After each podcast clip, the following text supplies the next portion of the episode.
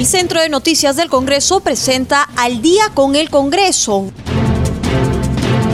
una síntesis informativa del trabajo legislativo de representación y fiscalización del Parlamento Nacional, una producción de la Oficina de Comunicaciones del Congreso de la República.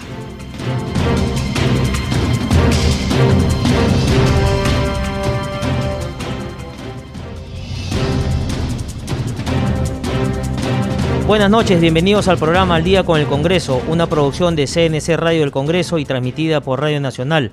Los saluda Rómulo Vargas y estoy en compañía de Naís Uceda para acompañarlos en esta hora informativa. Hola Naís, ¿cómo estás? Buenas noches. ¿Cómo estás, Rómulo? Y un saludo a todos nuestros oyentes de CNC Radio y de Radio Nacional que nos sintonizan a esta hora de la noche. Vamos a dar pase rápidamente al desarrollo de las noticias. Hoy día el congresista Edgar Alarcón compartió una denuncia de un portal web sobre esta entrega de diplomas que habría hecho el señor Richard Swing con la firma presuntamente del actual presidente de la República. Sin embargo, de acuerdo a la denuncia periodística, esta firma habría sido suplantada por su asesor de comunicaciones, el señor Oscar Vázquez. El congresista Alarcón refiere en este tuit que esta denuncia también está, estaría siendo investigada por la Comisión de Fiscalización. Para que nos dé mayores detalles sobre el avance de esta comisión investigadora que tienen a cargo, estamos en la línea telefónica con el presidente de este grupo de trabajo, el congresista Edgar Alarcón. Buenas noches, congresista. Cuéntenos si nos puede dar mayores alcances sobre los avances de la conclusión de esta comisión investigadora. ¿Qué tal? Muy buenas noches, Anaís, Rómulo. Como siempre es un gusto saludarlos. Sí, eh, la la Comisión de Fiscalización, en, el caso específico de, de Richard Cisneros Carballido y otros comprometidos en este tipo de contratación, viene investigando pues e, este tipo de diplomas que entregaba el señor Richard Swing en actividades que realizaba.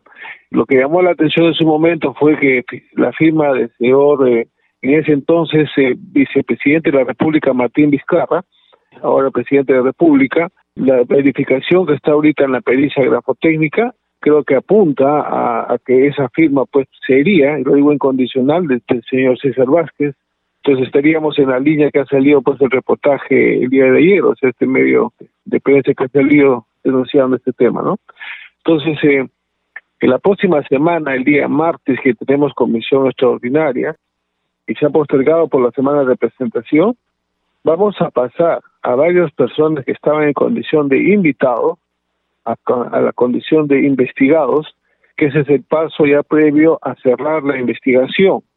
Y en ese grupo eh, estaría también el señor César Vázquez, ¿no? Son cinco personas que van a pasar de, invitados a investigados en el caso de Ricardo Cisneros, adicionalmente a los que ya están.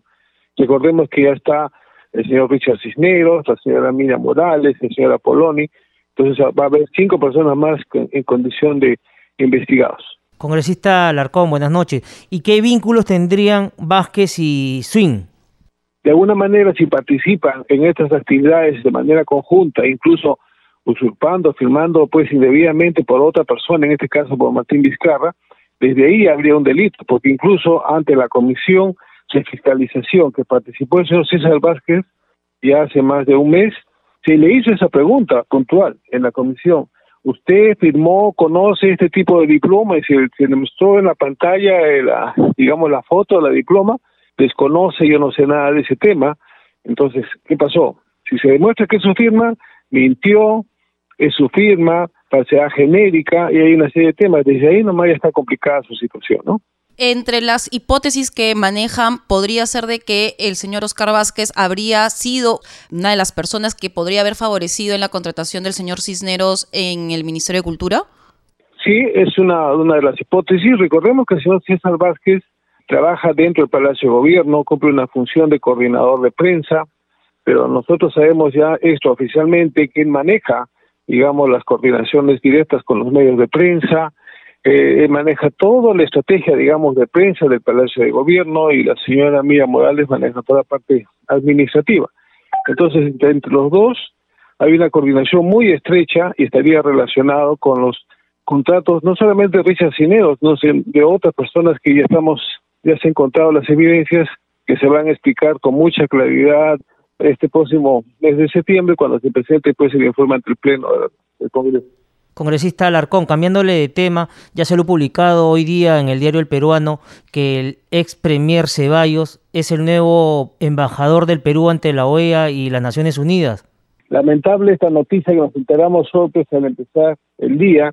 Para nada, pues, se, corrobora lo que dice nuestro presidente, que dice que en su, en su gestión no funciona el tarjetazo, el amiguismo, y está demostrando todo lo contrario, ¿no? Todas las decisiones están, apuntan a que se favorece a los amigos, hay mucho, hoy el día de hoy yo he hablado con gente relacionada al Ministerio de Relaciones Exteriores, dice, no pueden aceptar este tipo de, decisiones porque se está dejando fuera de carrera pues a un diplomático que ha estado incluso en esa posición por colocar al señor Vicente Ceballos, ¿no? Y a pesar de ello que está en investigación el tema del oxígeno y otras investigaciones que podrían terminar con una denuncia de tipo penal, porque por medio se ha atentado, contra la vida y la salud de las personas en la región sur del país, el señor presidente lo designa como embajador. Justamente, congresista, ha tocado la relación y es que al ex ministro Vicente Ceballos se le acusa de hacer dilatar esta entrega de oxígeno. Usted como representante de Arequipa, ¿qué sentimientos o qué opiniones le merece esta ratificación como embajador ante la OEA, teniendo en cuenta que por la demora de esta donación, miles de personas han fallecido en la región de Arequipa. Bueno, eh, aparte de la, de la indignación por este tipo de decisiones, eh, la verdad que es un rechazo total, ¿no? Entonces, eh, una vez más, el presidente Vizcarra está demostrando pues que no, no está tomando unas decisiones adecuadas, está favoreciendo más el tema amical el tema que la responsabilidad propia que tienen como presidente, ¿no? Por lo menos tiene que demostrar ante, ante la población que está haciendo una gestión transparente, que no tiene ninguna ningún favoritismo con nadie, pero no es así. En las últimas semanas, ¿qué ha pasado? Ha sido designado como asesor el exministro de Salud Zamora, a pesar de todos los cuestionamientos, asesor de la PCM, ahora esta decisión del señor Vicente Ceballos, ministro que sale de su cartera lo recoloca en una posición de asesor, o sea, eh, seguimos en lo mismo y las consecuencias creo que lo vemos en el día a día en el país. La ejecución, las decisiones no muestran resultados favorables, seguimos estancados en dudas en qué, qué va a pasar, la población no, ve mejoras en, en, la situación económica, social y de por medio lamentablemente pues está la pandemia que también eso mucho también depende de la población, de que nosotros pongamos de nuestra parte, ¿no? Entonces todo esto sumado nos lleva a una situación complicada como país. ¿no? Congresista Larcón, eh, se le ha visto ¿no? que usted ha estado en sus sesiones virtuales eh, de la comisión que usted preside, fiscalización, y en el tema de la semana de representación, ¿a qué lugares ha visitado? ¿Con qué personas ha reunido? ¿Algunas autoridades viendo algunos temas en especial? Yo comuniqué a la, a la, presidencia del Congreso que no iba a aceptar o, o recibir este mes los gastos de representación, entonces ha sido así pero lejos de eso, estoy haciendo mi llamada de representación de manera virtual. El día de ayer me he reunido con todas las representaciones de las pymes y MIPES de Arequipa, he estado con el sindicato de construcción civil, con el sindicato de la fábrica de chocolates La Ibérica. El día de hoy he estado ah, en la tarde con las representantes del distrito de, la Unión en Arequipa, que es, no, perdón, la provincia de la Unión en Arequipa y también con los trabajadores de, los administrativos de, educación. Entonces he estado reuniéndome virtualmente, atendiendo, escuchando sus preocupaciones, denuncias, propuestas que tienen para mejorar su, y solucionar sus problemas. ¿Y por qué no he ido a Arequipa de manera personal? Porque en Arequipa estamos en situación de cuarentena, a pesar de, y sumado esto la emergencia, ¿no? Y aparte que yo estoy con los plazos y tengo hasta el 15 de septiembre, o sea, dos semanas por delante para cerrar informes, como el caso Cisneros, que ya que me lo preguntaron inicialmente. Entonces tengo que compartir las responsabilidades y avanzar con mi trabajo porque los plazos hay que cumplirlos y la población espera resultados. Justamente, congresista Alarcón, el jefe de comando COVID en esa región, en la ciudad de Arequipa, el doctor Rondón, ya estaba anunciando o queriendo dar este anuncio de que se debería ya empezar a levantar esta cuarentena para poder reactivar la economía. no solamente Arequipa fue azotada por la pandemia, sino que también está viendo una crisis económica por la paralización total de las actividades. Usted se ha reunido con las MIPES que eh, le han solicitado, yo supongo que como a nivel nacional todas estas este, MIPES se han visto afectadas. Sí, yo creo que todas las MIPES y, pymes a nivel nacional están con la misma problemática de que la situación o la emergencia sanitaria los ha llevado no solamente a la, a la paralización, como hemos hablado el día de ayer, se dice ya estamos en la quiebra. Entonces ya no tiene ni, ni para ir ni para atrás ni para adelante, no hay, no hay, no hay capital de trabajo, nos hemos gastado nuestros ahorros, las deudas nos están ahogando. Entonces, ¿qué hacer? Entonces, para ello estamos trabajando esta propuesta de mi préstamo Perú, donde ya se habló con la PCM hace menos de dos semanas, se está trabajando todo el sustento económico financiero para alcanzarse a la PCM, donde el Banco de la Nación compraría toda la cartera, el Estado compraría la, toda la cartera de, estas deudas de los micro pequeños empresarios, o sea, no es un bono, no es una donación, es una compra de deuda, en las mismas condiciones que se da el préstamo de Reactiva Perú. Sea, dándoles un, periodo de gracia, un interés bajo y que le permitiría a estas eh, este tipo de empresas pequeñas y microempresas, incluso hasta los em, empresarios individuales, acogerse a este préstamo, que tener la tranquilidad y poder nuevamente solventar un pequeño capital de trabajo y comenzar la, reactivación. Entonces tenemos a nivel nacional, ellos han estimado que son casi cuatro millones y medio de de micro, pequeños empresarios y personas incluso hasta informales que tienen préstamos en, en la banca, en las cajas municipales y estas entidades financieras los están pues ahorcando y ahogando porque exigen que paguen, que refinancien y da que refinanciar es sumar, sumar más gastos, más intereses y los bancos al final nunca van a perder. O sea, alguien tiene que tirar los salvavidas, en este caso es el Estado. Y repito, no es un bono, no es un regalo. Le dicen, queremos pagar, pero que nos dé un rescate financiero. Congresista Larcón, esperemos que el gobierno pues no vea sus propuestas en torno para poder reflotar el tema de las MIPES en Arequipa y que tenga buena aceptación. Esa es la, idea y ojalá que la acepte, la acepte en buenos términos.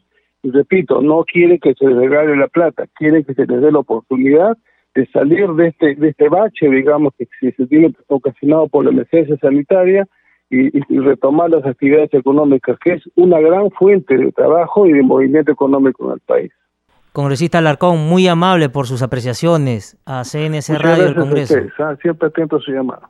Rómulo, ayer la ministra de Economía ya presentó las cifras de el Plan Multianual Económico 2020-2024. En ella, la ministra comentaba que este año vamos a decrecer en un promedio del 12% del PBI. Sin embargo, ha sido muy optimista en decir que al cierre del 2021 podríamos alcanzar un incremento en nuestra reactivación económica y cerrando con 10% del PBI. Pero para conversar sobre estos temas estamos en la línea telefónica con el congresista Ricardo Burga, miembro integrante de la Comisión de Economía.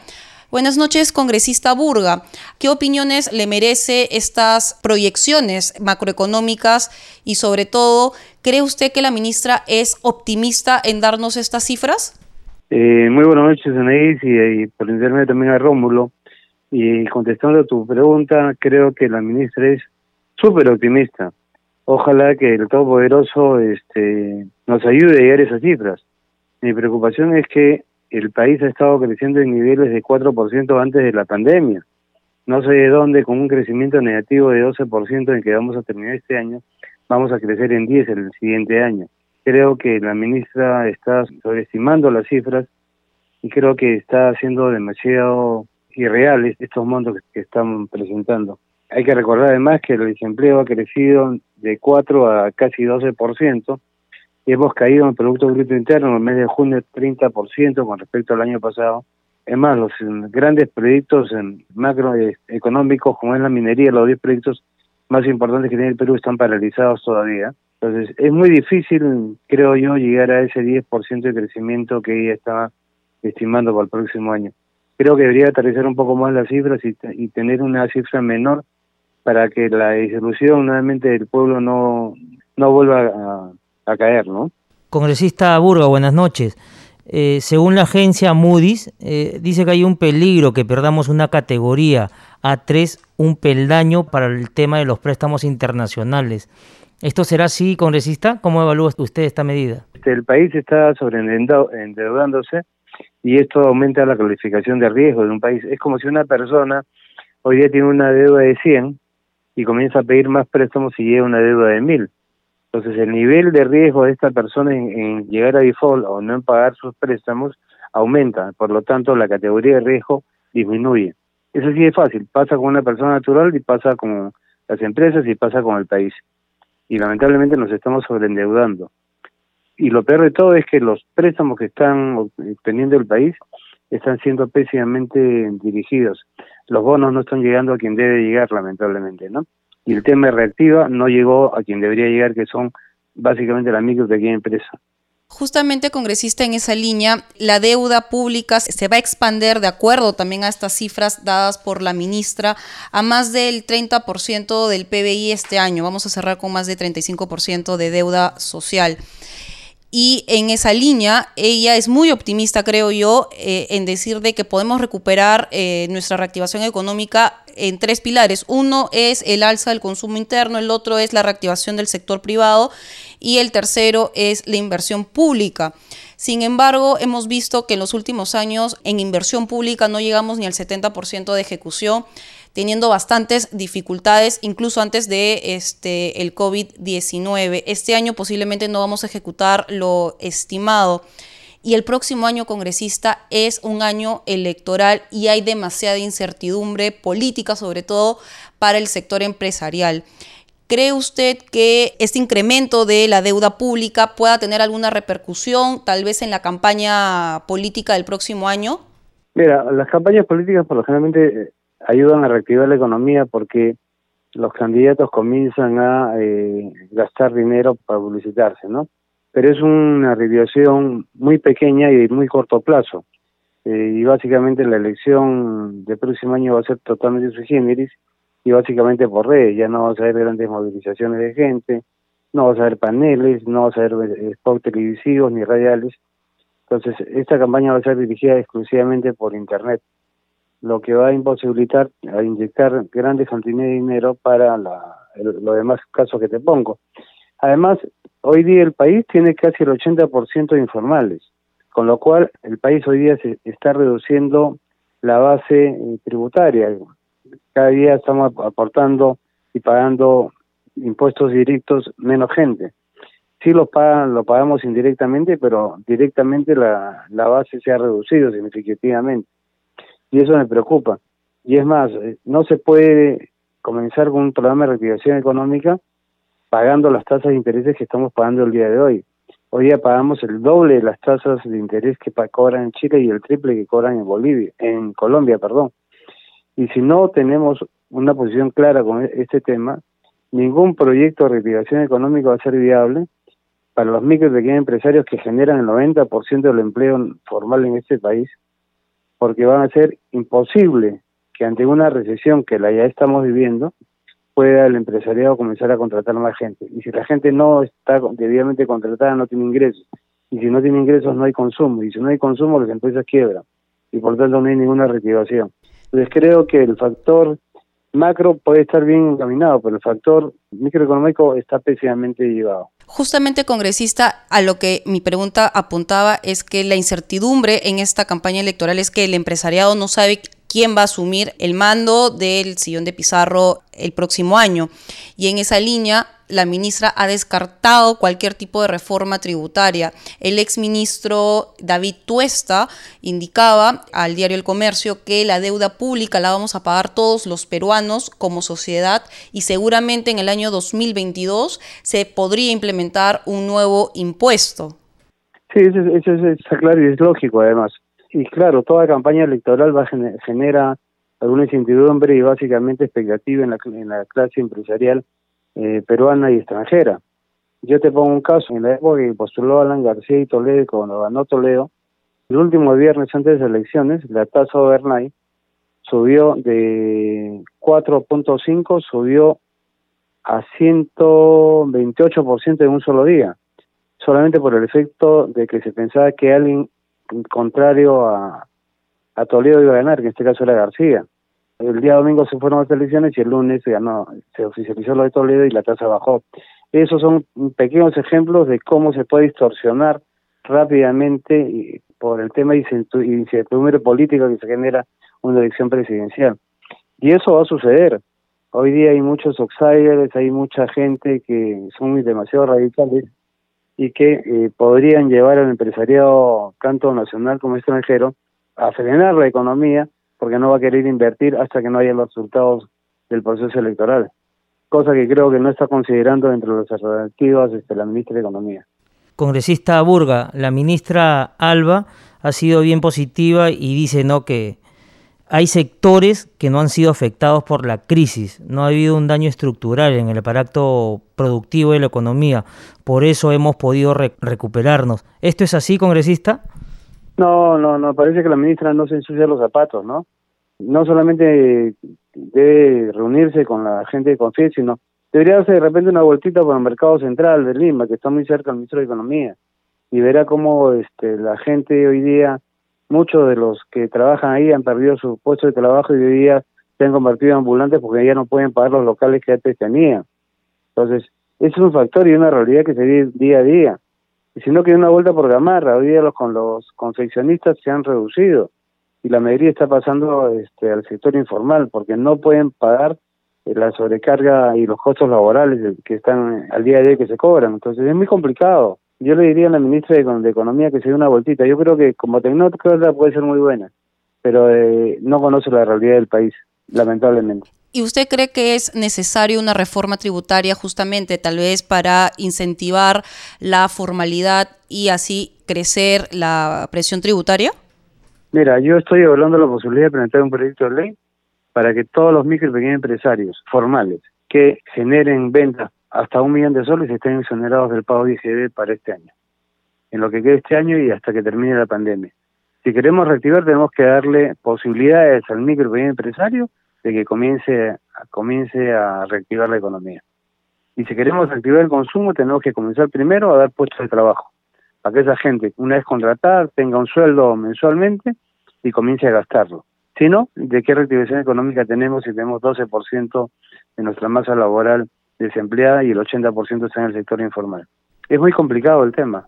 Congresista Burga, cambiándole de tema, termina la semana de representación. Sabemos que usted se ha reunido con alcaldes, asociación de comerciantes y sindicatos. ¿Qué balance podría hacer del tema? Bueno, la demanda social cada día es más creciente, ¿no? Este, y, y los propios comerciantes. Por ejemplo, el día martes estuve en una reunión con el alcalde de Santiago de Surco, el señor Pombe, y posteriormente tuve una reunión con la Asociación de Comerciantes de Molinteros que tienen una disputa con el alcalde Combe y estoy tratando de ser el intermediario y ser el puente eh, para que estas diferencias se puedan funcionar.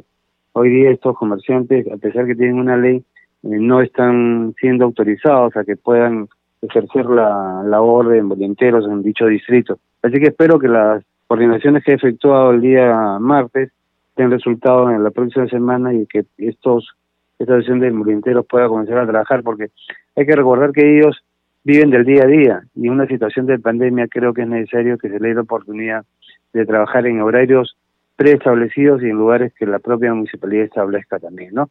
Con los, nivel, los debidos niveles de seguridad sanitaria sobre todo, ¿no? El miércoles me reuní, por ejemplo, con el sindicato del Poder Judicial, están pidiendo obviamente y con justo derecho que todos sus trabajadores CAS y que los que están recibiendo horarios pasen a las 7.28. ¿no? De la misma forma, me reuní con el presidente de APMIPE, preocupado, que es la Asociación de Pequeños y Medianos Industriales del Perú, que además como dato adicional te comento que esa, esa institución fue creada por mi padre, cuando fue, bueno, mi padre fue industrial, y él creó esta institución y fue su primer presidente. Él estuvo casi ocho años o diez años como presidente de APMIPE y llegó a ser parlamentario, gracias también al apoyo de la micro y pequeña empresa. Así que yo tengo una ligación directa con ellos y están muy preocupados por la situación de las micro y pequeñas empresas, porque se están asfixiando y muchas de ellas se están quebrando. Y estamos tratando de hacer una reunión eh, quizás presencial con un determinado grupo de dirigentes de APMIPE Lima en los próximos días o el próximo mes para poder ver todas las alternativas y problemáticas que tiene el sector de micro y pequeña empresa en el país. Posteriormente recibí a una asociación de vivienda en el distrito, del distrito de Santa Rosa preocupados por el tema de su titulización que está en COFOPRI hace más de 10 años. Entonces, también estamos este, impulsando un proyecto, de, que la bancada ha propuesto un proyecto de ley para que todos los títulos o predios que están sin título de propiedad y que están dentro del tema COFOPRI puedan ser este autorizados hasta julio del 2016. El gobierno, a través del presidente Vizcarra, el 28 de julio anunció que lo iba a hacer, pero solamente hasta ah, el año 2014. Entonces es una pequeña diferencia que hay entre el proyecto ejecutivo con el legislativo y esperemos el día que se vea en el Pleno qué decisión se tome en la fecha de corte. Ayer, por ejemplo, me he reunido con la gente del INPE por el mismo, el mismo problema de los trabajadores del Poder Judicial que quieren que, pase, que pasen a las 7.28 o a las 2.76, perdón, todo el personal CAS. Y después, el, el día de hoy voy a recibir la Federación Nacional de Docentes Universitarios para ver su problemática. Así que es una semana, creo, bastante productiva, donde se han tocado diferentes eh, temas de interés este, básicamente nacional, ¿no? Así es, congresista, eh, gracias por este recuento de actividades que ha hecho y sobre todo nos está demostrando que hay demasiada carga de deuda social todavía en el país por resolver, sobre todo en materia laboral. Y desde este programa vamos a estar atentos al proyecto de ley que promovería una reforma al sistema tributario. Muy amable, congresista Burga, por sus declaraciones a CNS Radio y a Radio Congreso. Gracias a ustedes, muy amable por la llamada. Un abrazo y buen fin de semana. Rómulo, ahora nos vamos a un corte comercial y regresamos con más en Al día con el Congreso.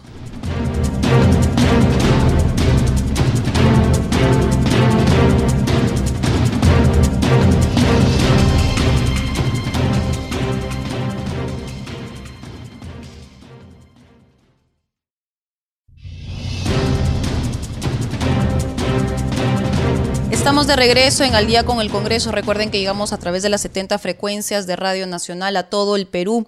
Rómulo, ayer la señora eh, Ledesma, presidenta del Tribunal Constitucional, ha sostenido que no hay zonas liberadas de control constitucional. Ello a raíz de que este órgano constitucional declaró inconstitucional la suspensión del cobro de peajes. Para hablar sobre estos temas estamos justamente en la línea telefónica con el presidente de la Comisión de Constitución y Reglamento del Congreso, el parlamentario Omar Chejade. ¿Cómo está? Buenas noches, congresista Chejade. Con referencia a esta suspensión de la ley, dado que se ha declarado inconstitucional, y las últimas declaraciones de la presidenta de este órgano constitucional, ¿qué opinión le merece? Gracias, Rómulo, Anaís, por la invitación. Buenas noches. Mira, no me causa ninguna sorpresa eh, lo que dice la señora Ledesma, eh, digamos, no no falta no falta la verdad en el sentido y tampoco no es nada nuevo, no es nada, no ha descubierto la América tampoco. Sabemos perfectamente que en el país eh, no pueden existir zonas eh, exentas de, control constitucional, no hay islas, eh, digamos, independientes que estén exentas de responsabilidad o de control constitucional. Eso lo dijimos nosotros cuando, en, en mi caso, me tocó ser presidente de la Comisión de Constitución y Reglamento el año 2013-2014, en el Congreso antepasado, en el caso, por ejemplo, de Javier Díaz Canseco, no sé si te acordarás, este cuando el que para descanse es congresista eh, Canseco Javier, a raíz de una eh, injusta, desproporcionada sanción en la Comisión de Ética Parlamentaria del Parlamento de esa época, fue sancionado a, me parece, 90 días de inhabilitación, en la que se le violaron sus derechos constitucionales, el debido proceso y al final una sanción desproporcionada y se violó su legítima defensa, ¿no? En aquella oportunidad eh, lo dijimos y el juez finalmente en dos instancias le dio la razón a Dijanseco, señalando de que ni el Parlamento ni, la, ni el Congreso están exentos de control constitucional, que el Congreso tampoco era una isla y que definitivamente también se aplicaba el control jurisdiccional constitucional eh, al Parlamento en sus deliberaciones, en sus, en sus debates, en sus procedimientos máximos cuando está imputando a un congresista determinada conducta, ¿no? Entonces, él ganó ese proceso eh, constitucional este y fue anulada esa eh, írrita y desproporcionada sanción en la Comisión de Ética Parlamentaria de, del de noviembre del 2013. Lástima que se le anuló cuando ya prácticamente Canseco a los pocos meses falleció de una penosa enfermedad. Entonces lo que dice la señora Ledesma, en conclusión, este Rómulo Anaís, la verdad que no me causa ninguna sorpresa, ¿no? Es, es parte, pues, del derecho constitucional, ¿no? Doctor Chejade, ¿cómo está? Buenas noches. La señora Ledesma, presidenta del TC, ¿No cree usted que le hace un llamado de atención al Congreso, pese a que no ha adelantado opinión sobre el tema de la ONP? Mira, ya tocando ya temas más políticos, eh, aparte del tema constitucional en, comento, no me sorprende tampoco que la señora Ledesma, digamos, eh, mensualmente o de manera asidua, ataque al Congreso, politice, digamos, la discusión, adelante opinión, lo hizo, por ejemplo, de manera ilegal, por decirlo menos, cuando el Congreso aprobó en primera votación el 5 de julio una reforma constitucional polémica, controvertida, pero reforma política al fin, sobre la eliminación de la inmunidad parlamentaria y de las antejuicios y prerrogativas de altos funcionarios. Al día siguiente, la señora Ledesma salió a adelantar opinión cuando ni siquiera esto era norma, porque como tú recuerdas, Rómulo, eh, una reforma constitucional necesita, para convertirse en reforma, justamente dos votaciones en dos legislaturas consecutivas ordinarias, y recién estamos en la primera, y ya había adelantado opinión. Y así sucesivamente en varios temas, ¿no? Por ejemplo, adelantado opinión o ha señalado un tema que no se le consultó, por lo menos en la demanda, que no estaba previsto, como el tema de las votaciones, ¿no? Es decir, sobre, eh, según, según expresa ella, y yo no concuerdo con la doctora Ledesma, en que las votaciones de los voceros son inconstitucionales o, serían ilegales porque no se puede delegar los votos o no se puede dar la, no se puede delegar la votación de los parlamentarios. Y acá quiero ser bien enfático, este Rómulo. Eh, la señora Ledesma o falta la verdad o no entiende el procedimiento parlamentario. Eh, nosotros como congresistas no delegamos votos a los voceros. Es cierto que los votos son indelegables, sí, cómo no, qué, qué, duda cabe, el voto es indelegable. Pero el congresista en una situación de pandemia, donde los plenos, las sesiones plenarias de Congreso son virtuales, son digitales y no presenciales, por un tema de, pragmatismo, de rapidez, de celeridad, no delega votos, lo que hace es traslada los votos, traslada los votos a través del WhatsApp, a través del teléfono o a través de los acuerdos de bancada tomados el día anterior o el mismo día antes de un tema en discusión. Por lo tanto, no hay delegación de votos. Eh, eh, o sea, ella dice, el voto es indelegable constitucionalmente, sí, el voto es indelegable, no se puede delegar votos, pero nosotros no delegamos votos. Nosotros trasladamos a los voceros para que estos, en nuestra representación, hagan valer nuestra decisión, nuestra voluntad, que ha sido tomada por nosotros. Entonces, vale hace la, a la señora este, tomar decisiones o actitudes políticas que van en contra de la independencia y la autonomía del Tribunal Constitucional, ¿no? Justamente, congresista, ha tocado un punto que también quería llegar y era el tema de las sesiones virtuales que también ha sido cuestionado y es que el Pleno del Tribunal Constitucional ha sostenido ¿no? que no se puede trasladar este voto al vocero o delegar el voto al vocero porque este tiene que ser público. Y claro, o sea, el voto es un acuerdo tal vez de la bancada por interno, por los medios digitales o un acuerdo previo a la sesión plenaria, pero este no se publica, o sea, no se hace público el voto. Y claro, llamar a 130 parlamentarios de forma nominal para que expresen su voto hace que la sesión se podría alargar más de lo que ya se está teniendo últimamente. En esa línea, ¿usted no concuerda con la decisión tomada por el Tribunal Constitucional? Lo lamento, pues, porque, digamos, este, probablemente estos señores no tienen ninguna experiencia parlamentaria, ¿no? Entonces, lo comentan desde afuera sin tener ningún tipo de, práctica o haber sido de alguna manera en un momento parlamentarios o congresistas. Vuelvo a repetir, eh, no estamos delegando votos, estamos trasladando los votos. La, el tribunal, con la señora Ledesma, ha dicho de que los votos son indelegables. Vuelvo a repetir, sí, es verdad, son indelegables los votos, pero nosotros no delegamos votos. Nosotros trasladamos nuestros votos por un tema de practicidad, porque si no, como tú bien has dicho, Anaís, esto demoraría tres, cuatro días los, las sesiones del Pleno, en hacerlo nominal uno por uno, este, allá, al ya no haber pizarra y, sesión presencial, es imposible que estemos por cada punto, eh, por cada tema, estemos, este, digamos, señalando nuestro voto uno a uno, no, no terminaría nunca los plenos. Entonces lo que hacemos es no es delegar voto, el delegar significa de que tú le, como le das al vocero una especie de poder para que el voto, según, tu, según la conciencia del vocero, diga cuál es la voluntad este, o interprete cuál es la voluntad del congresista de su bancada. Y eso, eso no se está haciendo.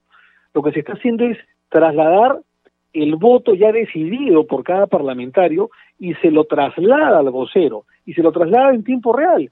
Se lo traslada en el momento de la votación, por eso es que el presidente del Congreso pide cinco minutos después de haber terminado la discusión o el debate en el Congreso de un tema determinado, pide cinco minutos de receso para que los voceros consulten con sus congresistas vía teléfono, vía WhatsApp, cuáles son los votos de cada uno.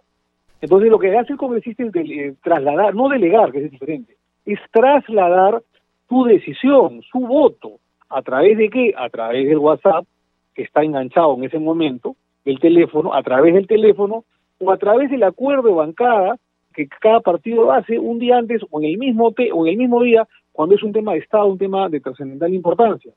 Entonces, hay una comunicación directa y es público porque las sesiones son públicas. Y cuando, por ejemplo, y yo no he visto en ningún caso, y no creo que tú tampoco, Anaís ni Rómulo, mi querido Rómulo, nunca, nunca ustedes han visto que, por ejemplo, en una sesión que es pública, eh, algún congresista haya desdicho, contradecido o rectificado a su vocero. Eso no ha existido. Que lo podría hacer, porque si el vocero miente, o si el vocero simplemente no se puede enganchar, como muchas veces ha pasado, con el congresista de su bancada, este, como siempre se ha dicho, bueno, ha, comentado el vocero, no lo, no lo he encontrado, no me logro comunicar con él. Eso ha pasado varias veces. Pero jamás ustedes han escuchado que un vocero haya señalado en plena sesión que ha, tomado la, se ha tomado la libertad de decidir por su parlamentario determinada de su bancada y este lo ha desmentido inmediatamente, porque lo podría desmentir. si, el, si el vocero miente, en ese momento, como todos estamos enganchados en la sesión virtual de eh, el Congreso de la República vía, el vía Microsoft Teams y su laptop, desde su casa, desde su oficina, en ese momento uno aprieta un botón, abre el micrófono y le dice al presidente, señor presidente, el vocero está mintiendo, no está, no está diciendo la verdad sobre mi voto. O está eh, una votación en la que nunca me ha, me ha, consultado. Eso no, nunca ha sucedido. Y no ha sucedido porque, vuelvo a repetir, ha funcionado no la delegación de votos, no la delegación de voluntades, como mal dice el Tribunal Constitucional. Lo que ha funcionado es el traslado de votos. ¿Vía qué? O vía el WhatsApp de cada vocero con sus eh, congresistas o vía este, el teléfono o las decisiones de la bancada que se han tomado por unanimidad el día anterior. Doctor Yejade, ¿usted coincidiría con su colega de bancada, Luis Valdés, quien manifiesta que es evidente el sesgo político de los miembros del TC? Yo, no quiero generalizar, probablemente sean algunos, pero que, lo, que no me, lo que sí no me cabe la menor duda, que la presidenta del Tribunal Constitucional, la señora Ledesma, tiene un sesgo político muy, muy, muy marcado, y que eso le hace mucho daño a la democracia, a la imagen de ella pero sobre todo a la imagen del Tribunal Constitucional, porque finalmente lo que se debe respetar es al Tribunal Constitucional como institución. Finalmente la señora Ledema, los miembros del TC, como todos nosotros también los políticos y los congresistas o los ministros, somos aves de paso. Estamos un tiempo, cinco años, tres años, dos años, lo que fuera, y nos vamos. Pero lo que queda son las instituciones. Si le hace un gran daño a la señora Ledema, por cuarta o quinta vez en mi presente año, en estar enfilando sus baterías contra el Congreso de la República, y siendo de alguna manera eco portavoz en determinados momentos del Poder Ejecutivo. Congresista, ya estamos terminando la semana de representación y usted también como presidente de este grupo de trabajo ha tenido diversas actividades más tarde va, a tener justamente una conferencia virtual para que la ciudadanía entienda sobre temas constitucionales, como por ejemplo la eliminación de la inmunidad parlamentaria y otras prerrogativas a altos funcionarios. Pero cuéntenos al detalle cuáles han sido sus actividades en estos cuatro días de la semana de representación. Sí, mira, este, eh, ha sido una agenda bastante eh, copada. Por ejemplo, no, hemos ido in situ a al cuerpo, a la compañía de bomberos, voluntarios del RIMAC, el día martes. Hemos escuchado todas sus inquietudes, sus quejas, sus necesidades. Los bomberos son heroicos, salvan vidas y de manera gratuita, sin recibir prácticamente nada a cambio, salvo la voluntad de servir al país y a la nación. Eh, y sobre todo pues con estas últimas declaraciones de un congresista en que en, la sesión última del Pleno, en la cuestión de confianza, el último premier, señaló pues de manera torpe y desproporcionada que los bomberos llegan eh, como el, que como el gobierno los bomberos llegan tarde no eso es, eso es mentira no los bomberos llegan a la hora y llegan este, de manera patriótica porque ni siquiera se les da un seguro de salud como correspondería a un seguro de vida. Y en eso estamos abocados nosotros en esta entrevista de dos horas que tuvimos con el cuerpo de bomberos del RIMAC. También hemos estado en una videoconferencia este, con, este, eh, digamos, los asociaciones de oficiales y generales PNP este, sobre una eh, un proyecto de ley sobre reforma constitucional que faculta a las Fuerzas Armadas a apoyar a la Policía Nacional de, Perú en la lucha contra la delincuencia y la criminalidad organizada, en la cual ellos han manifestado en contra de que las Fuerzas Armadas este, apoyen a, la policía, porque cada uno tiene su propio eh, rubro, su propia formación y organización. Este, también hemos estado reunidos con el alcalde de la municipalidad eh, de Magdalena, eh, expresándonos sus, sus, problemas y sus disconformidades con el Ministerio de Economía y Finanzas, señalándonos que en algunos casos, algunos municipios cercanos al presidente Vizcarra o al gobierno o al Ejecutivo o al Ministerio de Economía reciben 15 millones de soles de apoyo o 10 millones de sol, soles y otros distritos, de repente no tan cercanos al presidente Vizcarra o a la ministra de Economía, María Antonieta Alba, reciben apenas 67 mil soles o 70 mil soles, ¿no? Una diferencia mismal que no se puede explicar de manera técnica. Asimismo, otras demandas que el, alcalde de Magdalena, Carlomagno Chacón, nos ha expresado y que los estaremos trasladando en su día oportunidad al Ejecutivo, ¿no?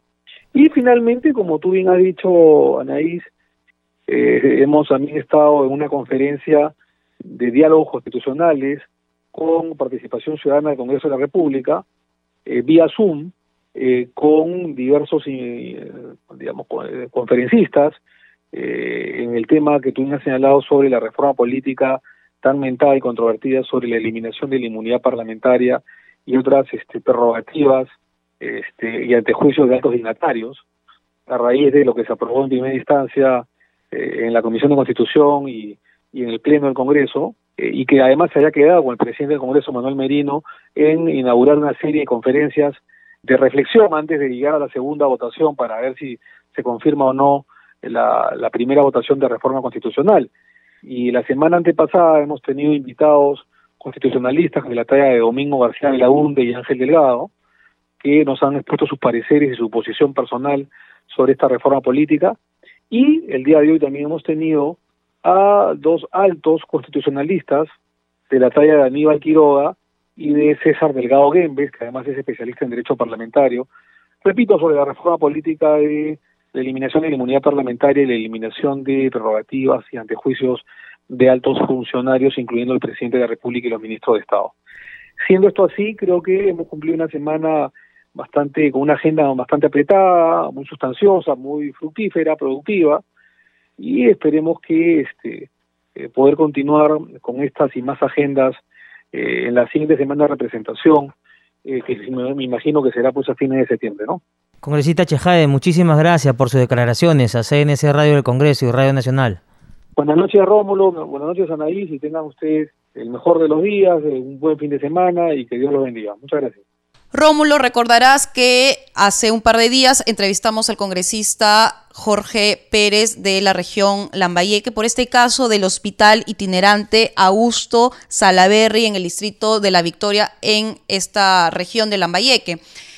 Él denunciaba que hay un hospital con más de 100 camas y solamente están atendiendo un número reducido de pacientes, menos de 5 personas. Él justo el día que iba a hacer una inspección a este nosocomio se encontró con un caso y es que había un paciente grave y no lo querían atender. Justamente eh, el paciente lastimosamente acaba de fallecer y el gobierno regional de esta región está responsabilizando justamente al congresista Pérez, pero para escuchar cuál es todo el desenlace de esta tragedia, estamos en la línea telefónica con el congresista de esta región. Buenas noches, congresista Pérez, cuéntenos. Buenas noches, Anaí, buenas noches, Rómulo. En efecto, yo el día 25, de, el día martes 25, iniciamos nuestra semana de representación ya había hecho yo la agenda para visitar al Hospital Blanco porque tenía conocimiento de la baja operatividad eh, de un hospital carísimo, nos ha costado 12 millones de soles, que lo hizo reconstrucción con cambios y lo había transferido al gobierno regional para que le dé la operatividad. Sin embargo, eh, grande fue mi sorpresa que cuando yo llego a hacer la inspección, las puertas se cerraban de manera abrupta hacia una persona que había llegado en un vehículo de serenazgo del distrito de José Leonardo Ortiz. En ese momento me percato de la situación y me voy y le digo, señores, pero ¿por qué no atienden al paciente? Está con una hoja de referencia para este establecimiento de salud. Yo hasta ese momento veía una hoja de una inscripción firmada y sellada por un médico que eh, remitía al paciente como paciente aparentemente COVID por la sintomatología, más no por la prueba rápida, porque la prueba rápida decía no reactivo. En ese sentido, al ver que no le están dando el apoyo, me comunico en ese momento con el gerente de la red asistencial Lambayeque, el doctor Gustavo Ganosa de Salud, y me dice de manera inmediata tráelo al hospital más cercano que es el Hospital Nacional Almanzora Aguinaga Senjo. Y así fue, en ese mismo momento, nunca le prestaron las garantías, más bien ese hospital debió por lo menos trasladar al paciente con oxígeno, con una ambulancia o como lo que lo mínimamente ha podido considerarse.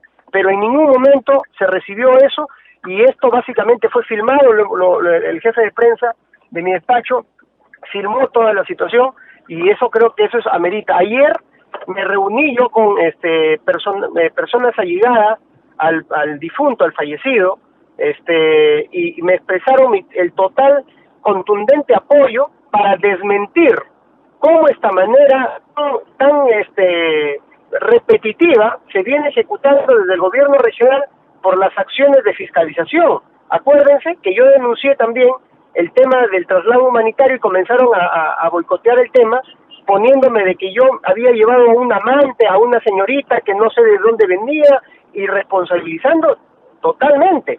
Denuncié de que los establecimientos de salud estaban cerrados, que no estaban atendiendo y lo hice básicamente en vivo en el canal del Congreso porque estábamos en plena sesión de salud y estaba de invitado decano nacional del Colegio Médico y se puede evidenciar la inoperancia de los establecimientos de salud y a la una de la tarde salen unas fotos diciendo que soy un mentiroso, de que sí están atendiendo y todo lo demás. Gracias a Dios existieron todas esas filmaciones.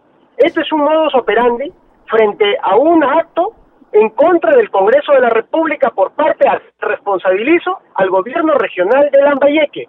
Tras de todo esto han levantado infundios, calumnias, asegurando de que yo había llevado al paciente sabiendo la gravedad y sabiendo la resolutividad del hospital. Bajo ninguna circunstancia yo estoy ratificándome en los hechos que están corroborados por los serenos, por el personal asistencial que lo llevó y con la viuda que ha quedado del señor que estuvo obviamente en este problema eh, del COVID-19. Entonces, yo creo que acá las cosas tienen que ser claras, contundentes y no tapar el sol con frente a la inoperatividad del gobierno regional para darle garantías de salud a su población. Hay 100 camas ahí, de las cuales solamente estaban siendo utilizadas ese día, que fuimos con el jefe regional de reconstrucción con cambios, el ingeniero Ángel Pérez, donde el señor junto conmigo corroboramos que 98 camas estaban totalmente vacías y ahí están los concentradores de oxígeno, Anaís, Rómulo, ahí están los concentradores que le cuesta al Perú 100 máquinas de concentración de oxígeno prácticamente inoperativas solamente para darle atención a los pacientes que estaban con necesidad de utilizar incluso oxígeno en algunas en algunos casos según tengo informaciones. Entonces, eh, este Anaís, esto es un grave atentado ante la ciudadanía, ante la población, porque acá ya no se trata que no hay hospital, que no hay oxígeno, sino que no hay operatividad de parte del gobierno regional.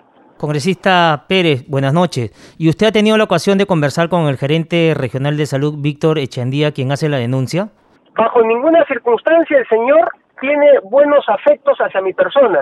Siempre que puede, está hablando cosas incoherentes y entiendo que salió la mala información totalmente con ganas de, hacer daño a la institucionalidad del Congreso y a mi persona también de parte de este señor porque es quien comienza a correr esta noticia mentirosa, este infundio y difamación, a quien lo hago responsable por sus actos y por las cosas que ha afirmado él, incluso que han sido afirmadas por algunos medios de comunicación, con quienes tendrán que responder ante la justicia y las personas que sean sindicadas definitivamente tienen que pagar por esto, porque ellos son los culpables de lo que está sucediendo en este momento con la salud de Lambayeque. Justamente, congresista, por los hechos que usted nos está describiendo, pareciera que habría, o sea, se estaría cometiendo algún este delito penal, sobre todo con referencia a la salud. En ese sentido, ¿qué acciones va a tomar desde su despacho, por un lado, eh, y también a título personal, dado que, según refiere, estarían vertiendo calumnias contra su persona? Definitivamente yo ya oficié a la Fiscalía de la Nación, a la doctora Solaira Aro, para poder justamente poner de manifiesto el gran problema que tenemos ahora eh, aquí en la región Lambayeque y sobre todo por la inoperancia. Ahí hay dinero que se ha invertido para todos los peruanos y simplemente no lo están operativizando, sabe Dios por qué. La idea es que nos juntemos todos, porque de eso se trata, no solamente de venir a fiscalizar, sino que yo siempre en un plan propositivo, siempre hemos estado evaluando la situación para poder ayudarnos a todos, a darle resolutividad. Por ejemplo, de salud. En salud ha construido la vía Ferreñafe, ha construido la vía Heisen, ha construido ahorita en este momento el Hospital Tumán. Y mira, la vía Ferreñafe y la vía Heisen están al 90% de resolutividad y con menos de la cuarta parte de lo que ha costado este hospital de reconstrucción con cambios que fue dada al gobierno regional para su operatividad y hasta ahora no hay nada. Entonces, esto es gravísimo realmente y creo que se siente un precedente de que hay serios problemas de operatividad a nivel de la región Lambayeque con respecto al tema de salud. Congresista Pérez, muchísimas gracias por sus declaraciones a CNC Radio del Congreso. Muchas gracias y siempre a su disposición y aclarando y siempre defendiendo el fuero parlamentario, pero sobre todo la fiscalización para nuestro pueblo, para nuestra gente que nos ha elegido. Muchas gracias Rómulo, muchas gracias Ney. Rómulo, ya no tenemos tiempo para más, para recordarles a nuestros oyentes que nuestro horario nacional es a partir de las 7 de la noche. Con nosotros será hasta el día lunes. Que pasen un buen fin de semana.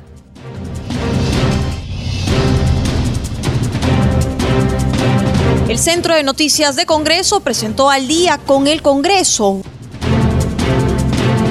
una síntesis informativa del trabajo legislativo de representación y fiscalización del Parlamento Nacional, una producción de la Oficina de Comunicaciones del Congreso de la República. Los invitamos a visitar nuestras redes sociales y sitio web www.congreso.gov.pe.